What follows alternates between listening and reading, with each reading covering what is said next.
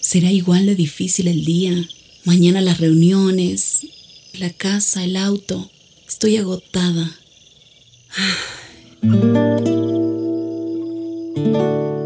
No importa cuántas cosas me hayan angustiado hoy. Me acercaré a Él porque Él tiene descanso para mi alma y mi mente. Cuando mi corazón está tranquilo, puedo escuchar su voz en quietud y confianza. Mi fortaleza está en descansar en Dios. Ven a descansar.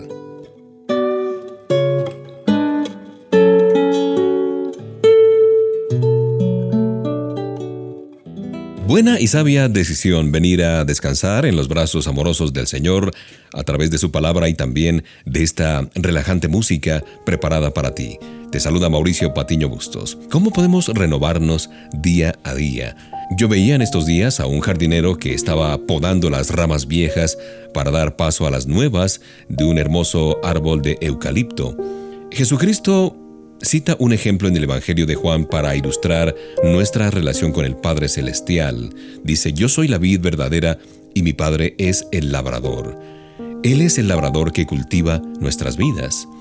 El labrador sabe que las ramas viejas deben ser podadas, ya que de otra manera la planta se verá en la necesidad de trabajar el doble para alimentar lo viejo y lo naciente. Tan pronto lo viejo es removido, la planta crece con mayor rapidez y fortaleza. Si una planta nunca se poda, las ramas viejas acabarán con la vida de ella.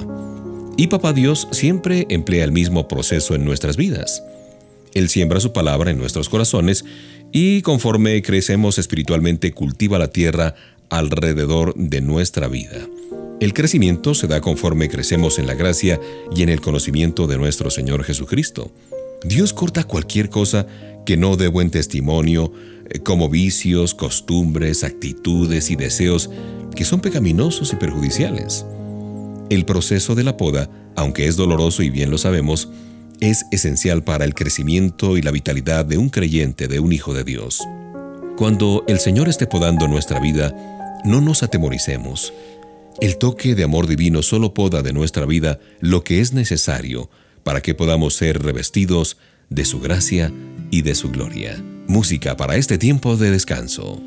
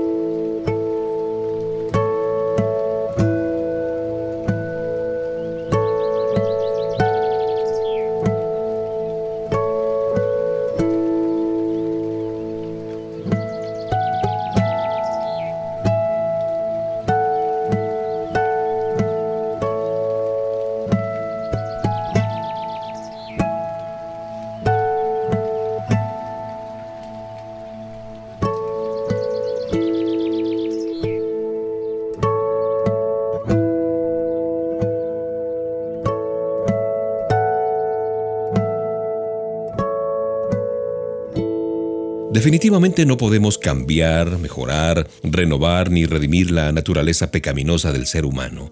En Gálatas eh, capítulo 5, el apóstol Pablo utiliza el término carne para referirse a la naturaleza del ser humano que es enemiga de Dios. El fruto del Espíritu, o sea, la evidencia de que Jesús mora en nosotros, incluye amor, gozo, paz, paciencia, benignidad, bondad, fe, mansedumbre y templanza. Por el contrario, la evidencia de la carne incluye adulterio, fornicación, inmundicia, lascivia, idolatría, hechicerías, enemistades, pleitos, celos, iras, contiendas, disensiones, herejías, envidias, homicidios, borracheras, orgías y cosas semejantes a estas. La naturaleza carnal se hace manifiesta sobre todo en nuestras actitudes, en nuestros deseos y en nuestra conducta. Es un error pensar que ya porque estamos sirviendo al Señor, nunca vamos a tener que hacer frente a las trampas de la carne. No, no, eso sería iluso. El enfoque principal de la vida llena del Espíritu es siempre cristocéntrico, mientras que el enfoque de la carne es siempre la satisfacción de uno mismo, egocentrismo, presunción, vanidad, avaricia, jactancia, orgullo, desenfreno y cosas semejantes. Nosotros como hijos de Dios no tenemos por qué servir a estos deseos de la carne. Dios nos ha dado el poder para decir no a la naturaleza carnal. De modo que pidamos del Señor que nos muestre cualquier cosa que haya en nuestra mente y en nuestro corazón que sea evidencia de carnalidad, y estemos dispuestos a dejar que Él quite de nuestra vida todo lo que no glorifica a Dios.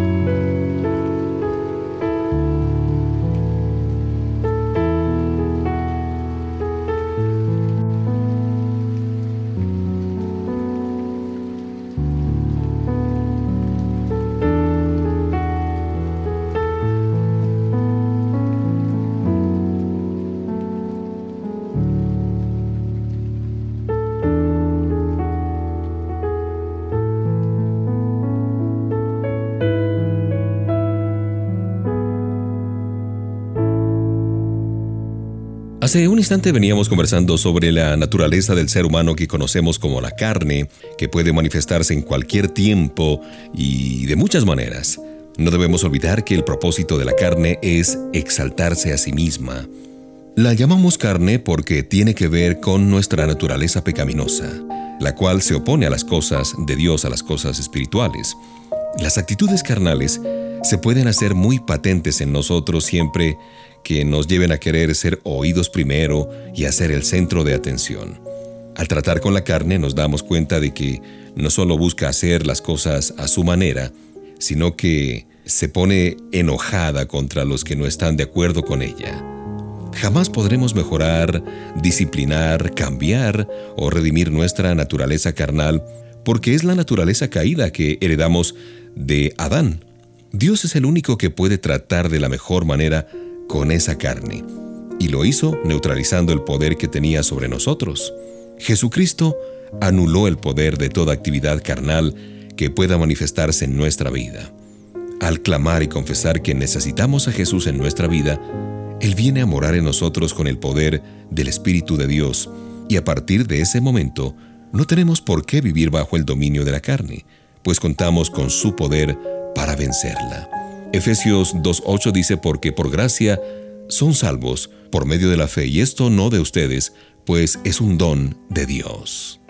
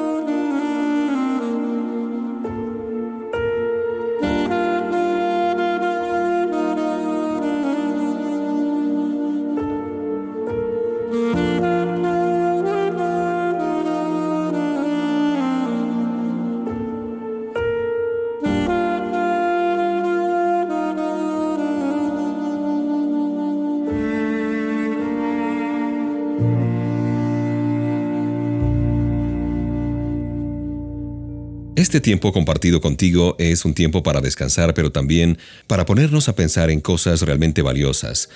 Por ejemplo, acerca de la tentación, Oswald Chambers escribió lo siguiente. Tengamos siempre presente que donde alguien ha caído es exactamente donde cualquiera puede caer.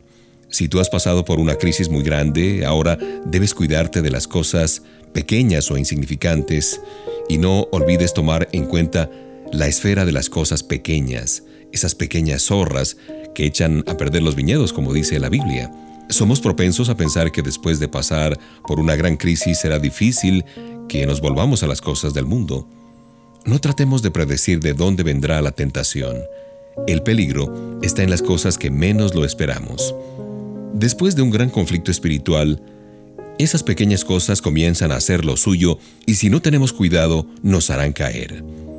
En el Monte Carmelo, Elías obtuvo una gran victoria espiritual, soportó una prueba suprema al aferrarse a su fe en el poder y en la soberanía de Dios, a pesar de que los profetas de Baal estaban amenazándolo y burlándose de él. Sin embargo, después de su gran victoria en el Monte Carmelo, Elías sufrió también una gran derrota espiritual. Bastaron unas cuantas palabras de la malvada reina Jezabel y él se sintió tentado a pedirle a Dios que le quitara la vida. Pidamos al Señor que nos dé sabiduría, que nos dé discernimiento, para poder reconocer la tentación y vencerla antes de que cause grandes estragos en nuestra vida.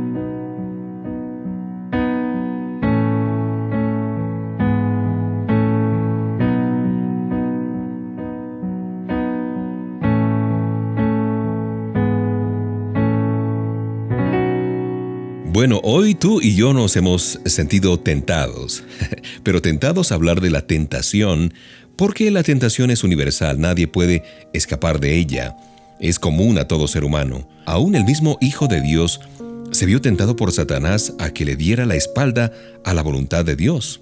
Sin embargo, Jesús, conociendo las maquinaciones del diablo, se mantuvo firme en su amor y devoción a Papá Dios. Uno de los propósitos que Jesús tuvo en su venida fue experimentar en carne propia nuestras necesidades y luchas.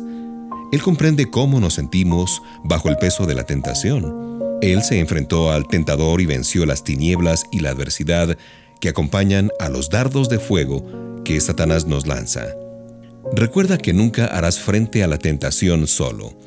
El Señor siempre está contigo y te dará el poder que necesitas para decir no a todo mal pensamiento, a toda tentación. Cuando el enemigo te susurre al oído mentira tras mentira con el fin de desalentarte y derrotarte, mantente firme contra él, revistiéndote de la armadura de Dios de que nos habla Efesios 6. Además recuerda que Dios nunca se sentirá decepcionado de ti, pues Él conoce toda tu vida y aún así te ama sin condiciones. Sí, la tentación no es pecado. El pecado se da cuando la llevamos a la práctica pero Dios nos da la fortaleza que necesitamos para poder alejarnos de la tentación.